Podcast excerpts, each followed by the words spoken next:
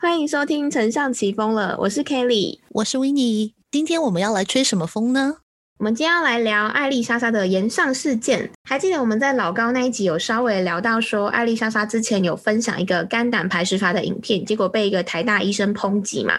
在二月十二的时候呢，艾丽莎莎有拍一支全新的影片反击，结果这支影片呢引起广大的网友抨击，以及很多的医生跟护理师都纷纷出来说这样是不对的。为什么这支影片可以造成这么大的风波呢？我们今天就是要来聊创作者跟观众在收听内容的时候要注意哪些事情。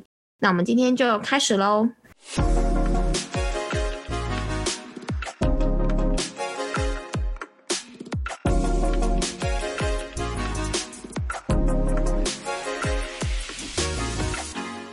今天是二月十六号的晚上九点三十九分，我们今天开工了。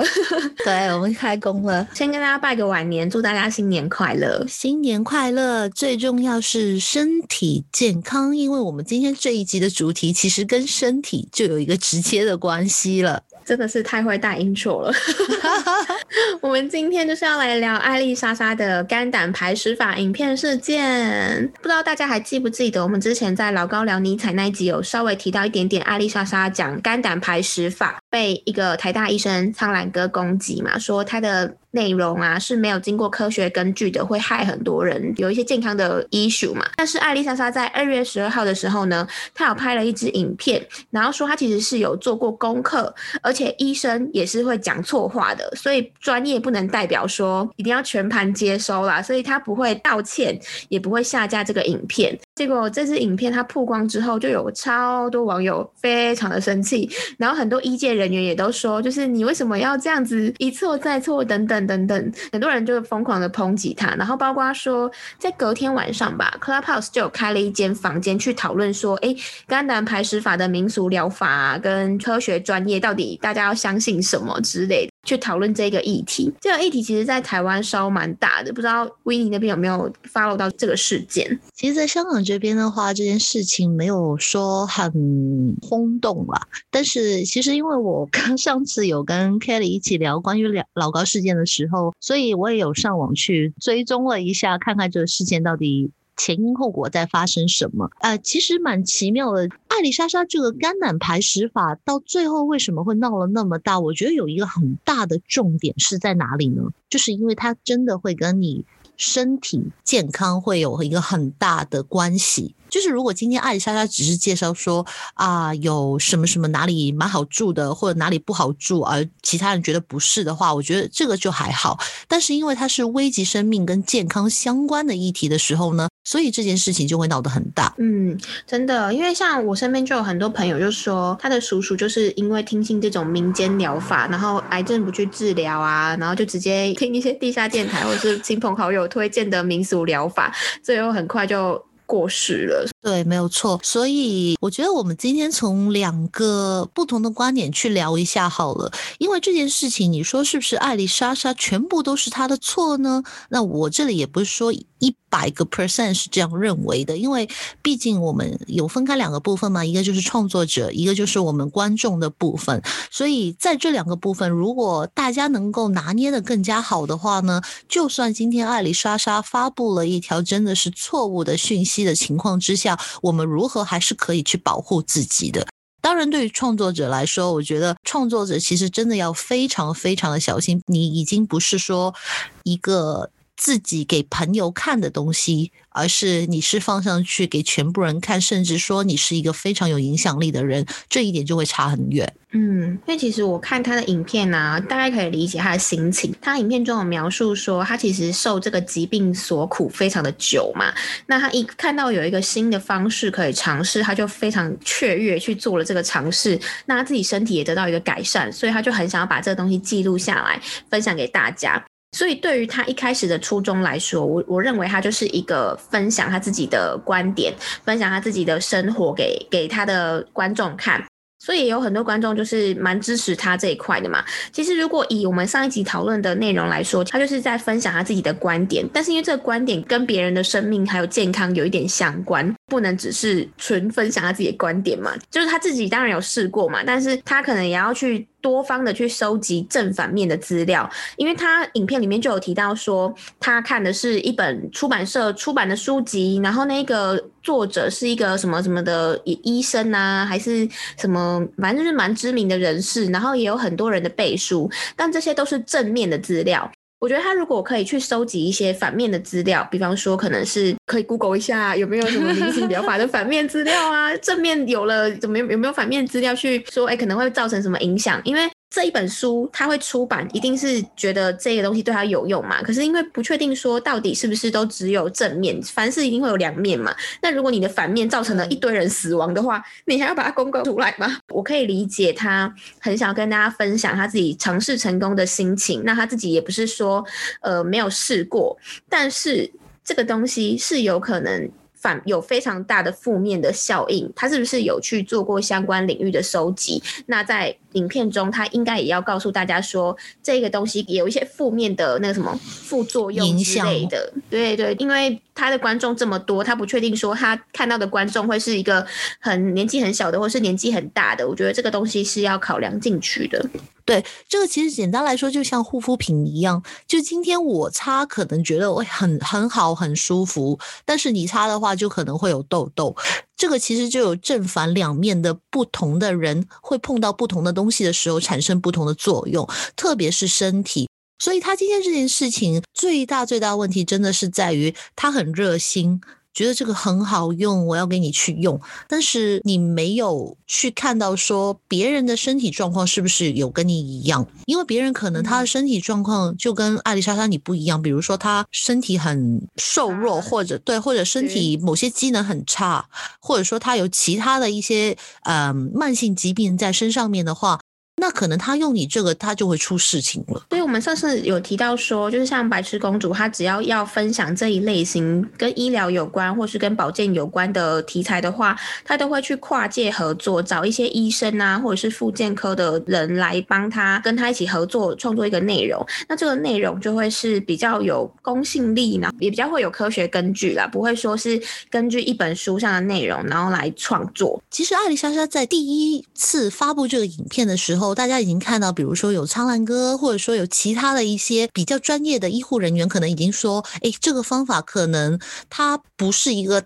一百分正确的方法，或者说这个只是一些一个民间的一个疗法而已，它没有什么科学的根据。到第二次，也就是在我们早前嘛，刚刚两天前的时候，阿里莎莎出了一个道歉的影片，就是说，反正我真的是有做功课的，我是真的有看了什么什么书籍，我又找了什么什么资料，甚至我自己也有去试过，所以我才跟大家分享的。就我觉得这一点上面的话呢，我觉得不要意气用事了，对不对？因为创作者毕竟。老实说嘛，就是大家我我其实懂艾丽莎莎那个感觉是什么，就是那个面子的问题，因为他会觉得哦，我很无辜，我真的有做这些资料收集，但是现在既然有那么多的医护人员或者说一些专业的医师已经走出来了，比如就是苍兰哥是第一个走出来嘛，啊，你为什么不跟苍兰哥去合作一个影片？不是说拍一个影片去反击那些跟你讲说可能这个观点有错误的一些专业的人士呢？这我觉得我我我我没有很看得懂哎，因为因为我觉得前面的话，我觉得算了，就是你分享自己意见，反正不上架也上架了，有没有？他也在网络上那么多的流量了，也就那么多人看，那么多人讨论了，我觉得这个事情也就算了。但是你既然要拍影片做一个反击或者道歉的话，那你为什么不直接？找医师或找专业的医护人员，而且你可以顺便在影片里面跟苍兰哥有没有来一个对峙啊？有没有？就你反正想反击嘛，你就可以跟苍兰哥说：“哎，不是哎，我真的有找什么什么什么什么。”我觉得可以即时性的再把这个影片发布出来，让大家看清楚，就是啊，专业的医师会怎么讲啊，民间的疗法他可能找的资料会怎么讲。我觉得让观众自己去思考。是最好的方法嘛？真的，刚好趁这个机会，就是也是我们自己也学了一课，就是当可能未来假设哪天我们自己内容也出错的时候，我觉得我们应该是要保持着更开放的心态去。去吸收这些建议，还有嗯指正吧。然后像刚刚就讲到一个，就是说，哎，比方说我们可能别人指正我们了，他的内容是非常有建设性的，我们可以跟他合作，让自己的内容可以再更上一层楼。我觉得这是一个蛮好的方式，就不是说每一个来攻击你的都会是酸民，所以这个时候是筛选好的建议，然后跟他去跨界合作，其实也是一个蛮好的方式。尤其苍兰哥他在 YouTube 上订阅数也蛮好的，应该是四十几万吧，有点忘记，反正就是对对，我觉得其实。如果当时他们是一起合作的话，说不定真的是可以达到双赢诶。毕竟就是可以去科普这些民间疗法，就让一般的消费者跟医生可以互相了解彼此的想法跟观点，误会全是嘛？因为我觉得，毕竟你想想看，我们普罗大众有没有？可能我们比较像艾丽莎莎的人会比较多，因为我们就会很容易听信很多的有没有民间传说，有没有隔空取物啊？没有乱讲了，就是就会你会相信很多很偏的疗法，比如什么苹果减肥法。我举例子啦，因为我没有这个，我我没有任何根据啊，我随便讲一下啊，西瓜减肥法就举 举例而已啦。就我们可能会相信很多网上或者是朋友之中聊天听回来的东西，也不知道是不是正确的东西。但是。对于很多人来说，感觉就是我们跟艾丽莎莎一样，就是可能听了一个东西或者看了某一本书，我就可能会去试试看。我们也未必会去问一个专业的医师。那既然现在有一个专业的医师走出来的时候，哎，你们就是一个从专业的角度来讲，一个就普罗大众的角度来讲，我觉得让其实这样子来教育我们一般的民众，可能会是更好的一件事情。嗯，就是比起 再去再去拍一本书，但在这些这些有很可能很多人都说我们是事后诸葛，但但我们不是哦。我们在之前老高那一集就已经聊到说可以跨界合作。对对，我们我们蛮早我们蛮早之前聊到，所以你最近如果看到有很多人对这个议题有一些讨论的话，其实那些话我们在早前已经有讲过了。对，包括他说在影片内容中可以善加提醒句嘛，比方说请勿模仿啊，或是要针对哪一些体质的人什么之类的。这个东西我们在上一集老高跟尼采那一集有稍微提到这个部分是蛮重要的啊，因为嗯，我记得你之前有分享过那个办公室小野，是不是也有类似的状况？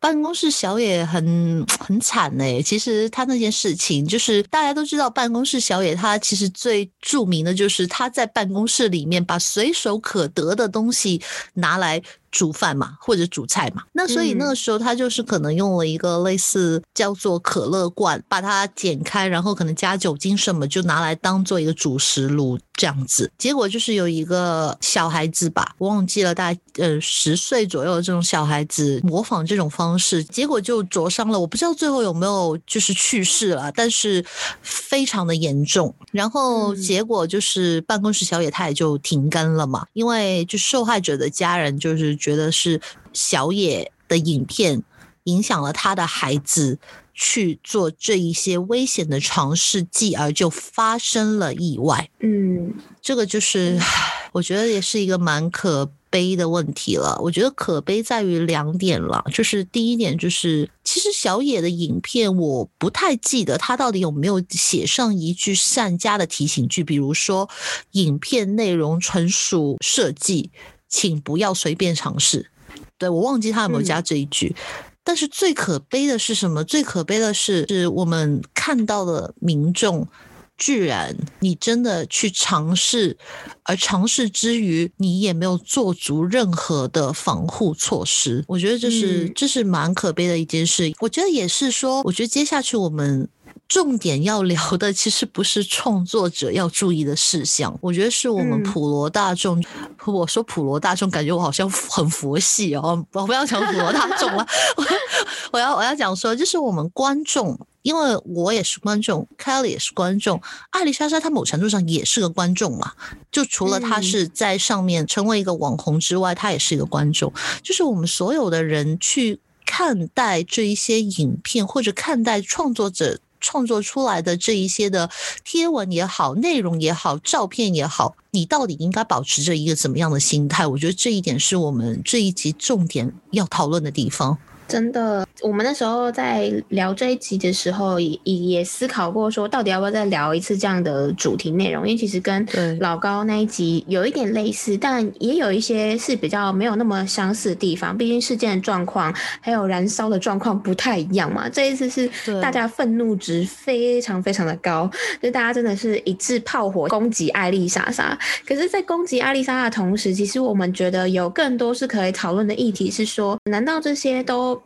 只有艾丽莎莎要负责任吗？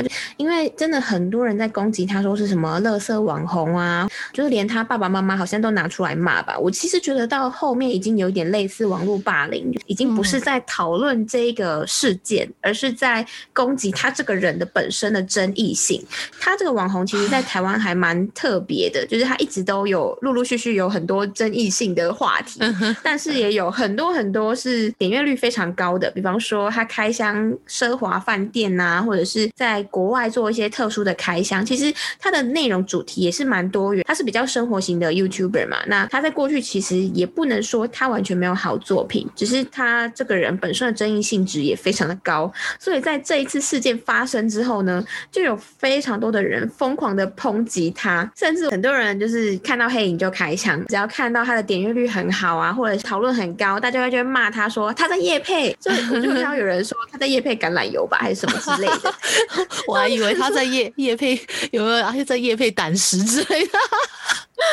没有乱讲，太恶心了吧？就是大家好像很很会脑补，说哎，每一个创作者他分享某某些内容，就是他在夜配，所以我就看到现在好多创作者他们在分享一些生活上喜欢的东西的时候，他都要先标注说这不是夜配，或这不是什么。我就觉得说有必要这么累吗？就只是分享一个喜欢的东西，这样也不行，就 大家都要先解释说这不是夜配哦。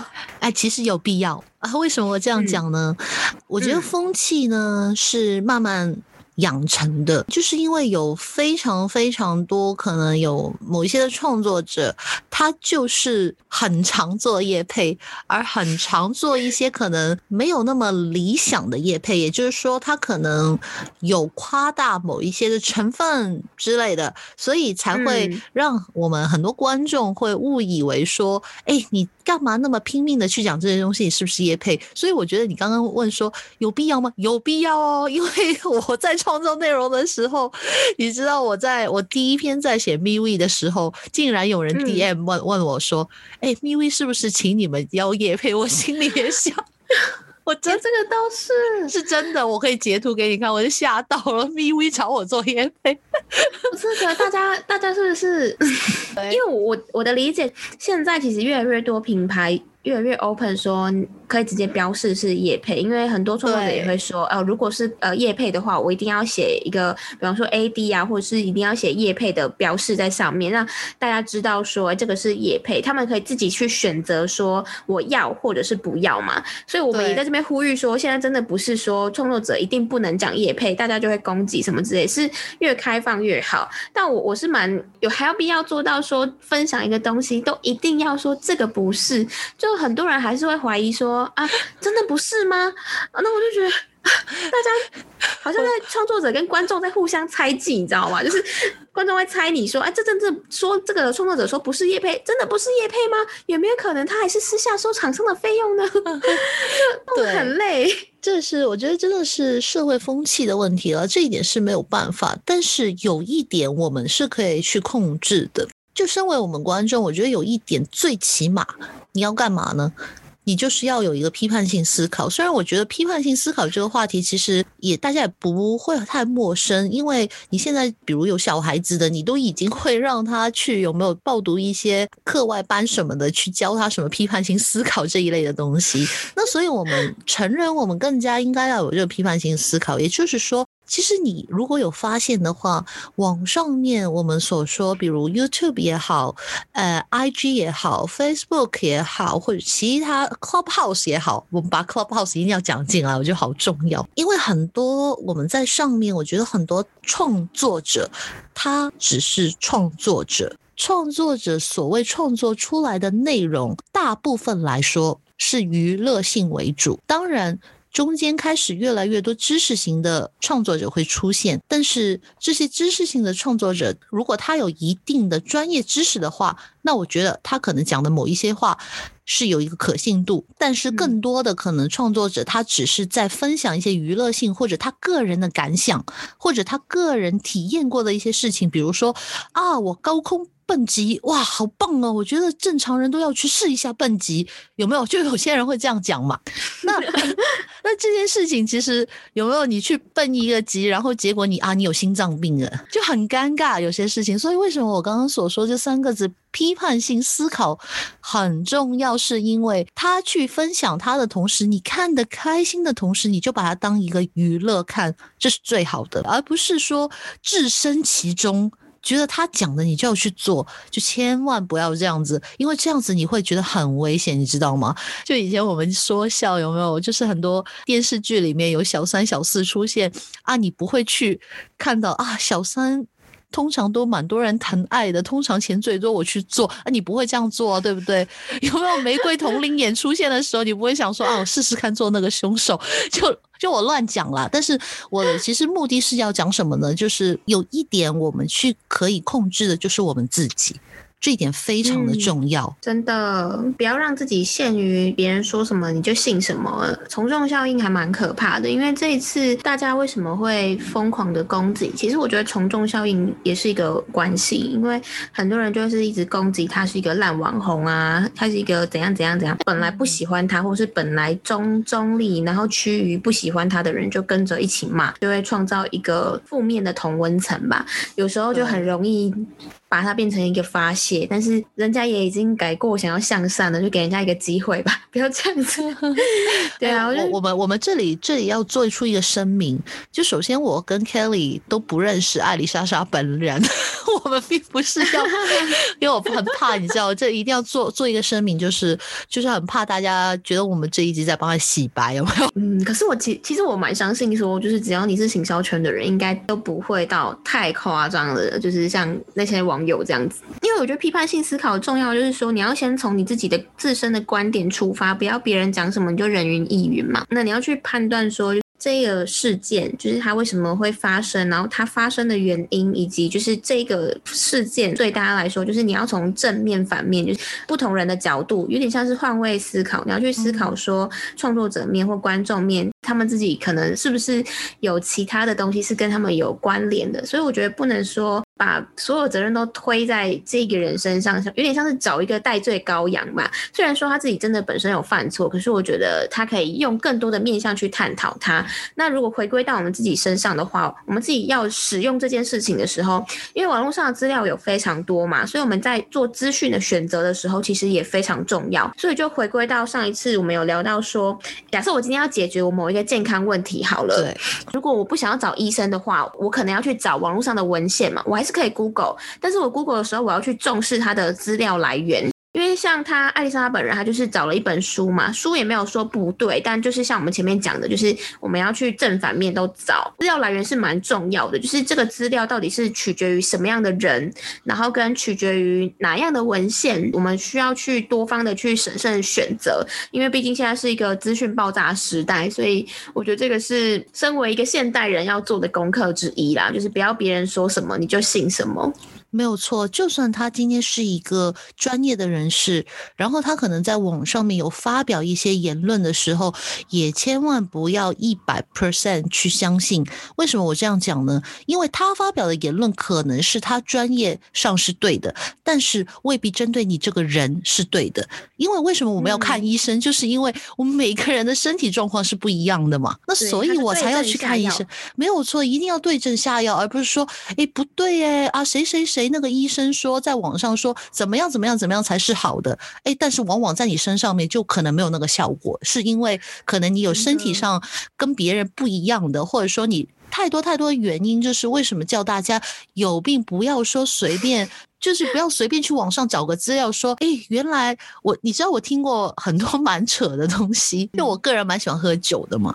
有一个外国人，外国人哦，他跟我讲，就是那那次我感冒，他跟我讲说，就是你把 whisky 把它加温弄热了之后，然后再把那个姜跟柠檬放进去，就可以医治感冒了。我好像有听过这个说法，我只听过可乐啦，我没有听过 whisky 啦。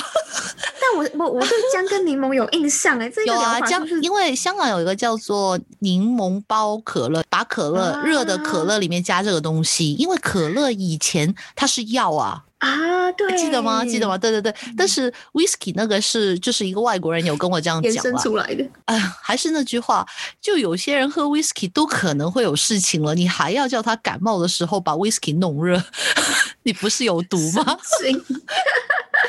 哎，这这里就是一个批判性思考，就是我们刚刚讲的那个可乐加那个姜跟柠檬啊，就是我们自己个人听来的，没完全没有资料来源，所以大家有啦，香港有这个真的有资料来源，我跟你讲，资料来源，对，那个资料来源来就来自有没有老人家。大家记得自己批判性思考一下，要不要使用这个？对对，你不要偏方哈。对，不要万一喝了那个可乐包浆之后跟我说你肥了几磅，这 这跟我就没有关系了。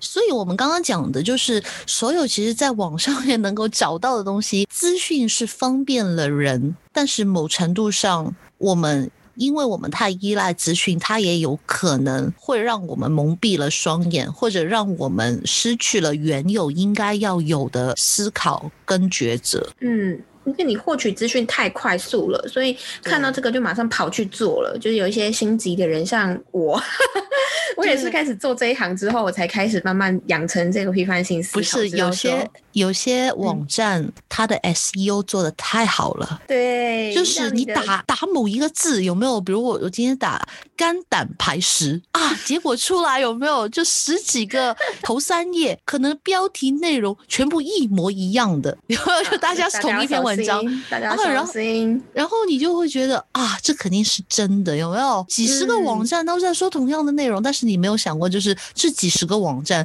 他们的出处可能就来自一个地方，而那个地方叫做 不明来源，就这样子而已。真的，现在真的很多这样，所以如果英文好的人。建议大家用英文搜寻，然后就也没有用啦，其实可能也一样。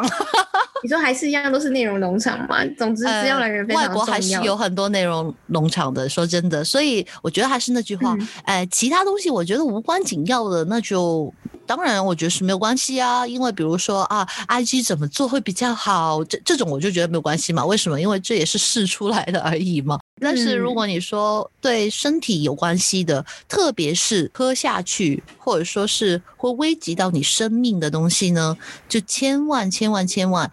有问题的话，一定要去看医生。任何的资料是绝对没办法帮到你的，除非你可能是需要一个急救，你不知道要怎么做心肺复苏或者怎么做那个做一些急救的事情的话，我觉得那个是可以。而那个的话，尽量的话，希望大家就是去找一些呃，真的是有存在或者是有效的组织那里去找一些有用的资讯。真的不要长辈说什么，哎哎，这样这样侮辱长辈。就是不要比，就是看到什么然后就信什么啦。这这真是我们今天想要跟大家特别拿出来分享的。最后呢，我们今天来总结一下我们今天聊的内容。针对艾丽莎莎的言上事件呢，我们要跟大家分享创作者还有观众们到底要注意哪些事情。首先，在创作者部分呢，只要要谈到可能会危及生命或者是健康的一些议题，没那么熟，可能就要考虑要不要做。那如果你要做的话，就一定要先自己试。过不要只是 Google 上面来的资料嘛？当你 Google 到这些资料之后呢，建议大家要找正面资料以外，也要找一些反面资料交叉去参考跟比对。这些资料也要审慎的去注意这个资料来源到底是不是有具公信力的网站，不要是内容农场。那当这些资料你都收集完毕之后呢？其实最建议的是，你们还可以找跨界合作，比方说找医学界啊，或者是不同的专业的人士，跟你去做跨界的内容的激荡，激发出更多的新的想法还有内容。还有呢，最重要的是记得在影片上加一点提醒句，就比方说，就是这个状况是针对你自身的经验，然后做出发。有一些人可能不一定这么适合这个方式等等。那做完这些之后呢，其实创作者的内容就可以用一个比较 open minded 的方式去分享，然后来看大家的反应啦。毕竟该做的都做了。那如果该做的都做了，那我们接下来看观众可能有哪一些的责任。有一件事情非常的重要，就是大家要拥有批判性思考的能力。现在创作者这么多，有时候他们会为了博眼球，然后就是可能很快速的去分享一些内容嘛。那这个时候我们就要知道说，每一个内容都是需要经过审慎思考的。不管是分享哪一些内容，大家都是需要经过思考之后再内化过，然后再想说到底要不要自己拿来使用。毕竟这个东西可能是会跟你自身有关系嘛，无论是。经验类型的分享也好，尤其是到了健康这一类型的，更需要审慎的思考。基本上还是会建议说，经过你自己的家庭医生的判断啊，然后评估过这个内容、这个方法适不适合你，再去使用这个东西啦。有时候我们会想说，自己当医生真的是非常不好，不要 Google 到什么东西就拿来自己身上用。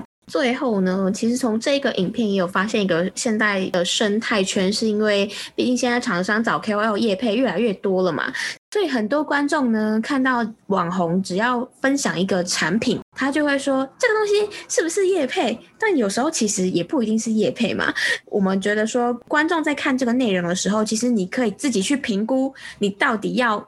去买还是不要去买，自己去做选择嘛。这个选择权是在你手上的。那好不好用，就是其实是要看你自己个人。就像我的有一句话是什么？我的蜜糖就是你的毒药。大家要去自己去评估，说有没有适合你自己。那那当然，创作者这边呢，如果说你们有接到业配，去公开说，哎，这个是某某厂商的合作，也是一个比较好的方式。不然说，大家在这个圈子里面就互相猜来猜去的，其实对于 整个生态圈好像也也不是这么好啦。这一集我们本来不想再重复再讲一次我们的观点，但是因为阿里莎莎就是在前两天出了那个影片之后呢，我跟凯莉也是讨论了很久，说觉得还是再要录一集。因为上集的话，我们主要是在讲老高嘛。那在这里也跟大家讲一下，如果你没有看老高尼采的那一集的话呢，你可以去听听看我们的 Podcast，因为我们里面其实聊了蛮多的，当然当中也包括了艾丽莎莎的一小部分。今天讲这一集的话，是真的真的，大家切记，当我们看到所有东西的时候，你一定要保持着一个怀疑的态度，不要因为喜欢哪一个有影响力的人，然后就觉得他所有说的都是对的。最后就是就说一个笑话嘛，在二零二零年的时候呢，就是香港也有发生过一件事情，就是有一个官员他又在电视机上面跟大家讲说。口罩你拿回去蒸一蒸就可以再用了，是真实的，这是真实的事件，大家不要笑。就是对对对，就可能很多台湾的朋友没有听过。然后我跟你讲，你你听到你会觉得很扯，是不是？哎，蒸一蒸这口罩不就没了吗？就有没有你会这样想嘛？是不是？我们平常戴的口罩，他不是说布的口罩，他说我们平常戴的一次性口罩哦。我结果台湾也有这个官员这样子啊，他们两个是双胞胎哦。可能是哎，而且重点是什么？是真的有老人家在家里试，我的天呐！对，所以我觉得无论是不是网红，或者说你今天只要你是站出来是跟全部人讲话，所以这个也是为什么那么严正其名的在这里提醒：当你做 IG 好了，你就算只有十个 followers，你的一言一行还是会被别人当成一个很震惊的事。来看，所以创作者，我们自己真的，我们身为观众的自己，大家真的要小心，而且你要提醒你身边可能有些老人家，他们平常不太上网，但是一上网的话，他就会觉得是真的。因为我妈妈每天都会传我一条讯息，就比如昨天传我的就是说，你知道咖啡是致癌的重要物体吗？气死我了，你知道吗？所以为什么我今天一定要叫 Kelly 来跟我录这一集？因为我觉得我跟我妈妈讲了很久，就是就是他每天都会有这个文章，不知道谁传给他的，他就直接传我。这个就是我觉得我们这一代的话，已经熟悉网络，我觉得大家批判性思考应该大部分都是有的。但是呢，你身边的老人家如果没有的话，我觉得跟长辈什么的也是要好好的把他。这一种的想法去培养起来，因为他们是不熟悉网络的人，但是很容易相信别人的人。这个我觉得也是一个商机哦，就是台湾政府这边有做一个，呃，是有点类似谣言查核的一个机器人，然后是坐在 Line 上面，那么棒哦。对。所以说不定香港也可以来一个，就是这个茶盒的机器人。我们这边是叫美玉姨啦，你们那边可能可以叫另外一个阿姨或者阿伯，是不是？很棒哎哎，这个那我那我要去，我下一篇要叫大家去 download 这个 line，可能大家许我以为 line 找我做夜配 啊，真的是啊。然后你可以标注说没有夜配，请推广给台湾大家长辈长辈，对，推广给长辈。虽然这一集感觉上好像很语重心长，不过还是要跟大家说一声新年快乐，毕竟也是刚刚过而已嘛。